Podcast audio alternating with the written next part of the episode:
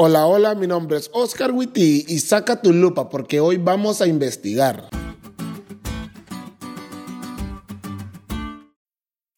De todos los investigadores que hay, Sherlock Holmes es mi favorito. Leí su novela, miré sus películas y me considero un fan suyo. La razón de mi admiración por este personaje de ficción está en lo sencillo en que resuelve algo que la mayoría no podría deducir fácilmente, simplemente observando con detenimiento. Y creo que con la profecía de Daniel 8 es igual. Debemos ver con detenimiento para entender. En ella el escenario es distinto y casi todos sus actores también, pero es la misma historia, la sucesión de reinos hasta que venga Cristo.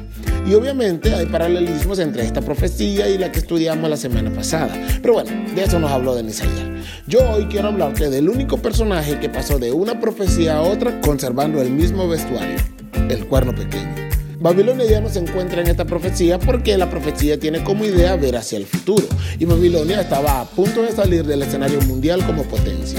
Pero el oso que vimos en Daniel 7, que representaba a Medo Persia, ahora es representado por un carnero y el leopardo con cuatro cabezas y cuatro alas que representaba a Grecia, ahora es representado por un macho cabrío.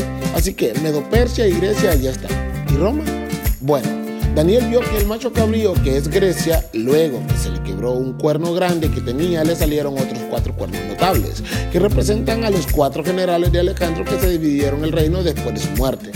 Cuando el ángel le explica a Daniel la visión, le dice que después de que reinen estos tipos se levantará otro reino. Y a ver, niños, según hemos visto en las últimas profecías, después de Grecia, ¿qué reino sigue? Así es, Roma. Así que después del macho cabrío, y lo que le sucede a sus cuernos, de uno de los cuatro vientos de la tierra viene el cuerno pequeño. Hmm, miren lo que nos trajo el viento. Este cuerno es Roma, por varias razones. Primero que nada, es el que viene después de Grecia y no nace de Grecia. Se engrandece hacia el sur, oriente y la tierra gloriosa, es decir, las cuatro grandes conquistas romanas, así que no puede ser otro que Roma. Pero luego, este cuernito hace otras cosas, y aquí es donde la investigación se pone interesante persigue, se enaltece a sí mismo, es blasfemo, ataca al pueblo de Dios, su actividad tiene fecha de caducidad, llega hasta el tiempo del fin y es destruido por Dios mismo, entre otras cosas. Y vos me dirás, pastor, hmm, esto es un déjà porque ya hablamos de un cuerno pequeño que hacía estas mismas cosas. Y yo te diré, elemental, mi querido pequeñuelo, veo que andas intuitivo el día de hoy.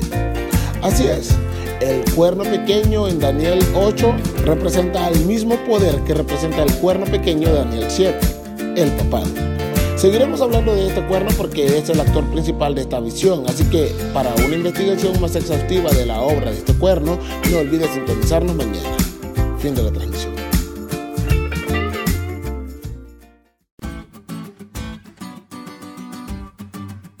¿Te diste cuenta lo cool que estuvo la lección? No te olvides de leerle y compartir este podcast con todos tus amigos. Es todo por hoy, pero mañana tendremos otra oportunidad de estudiar juntos.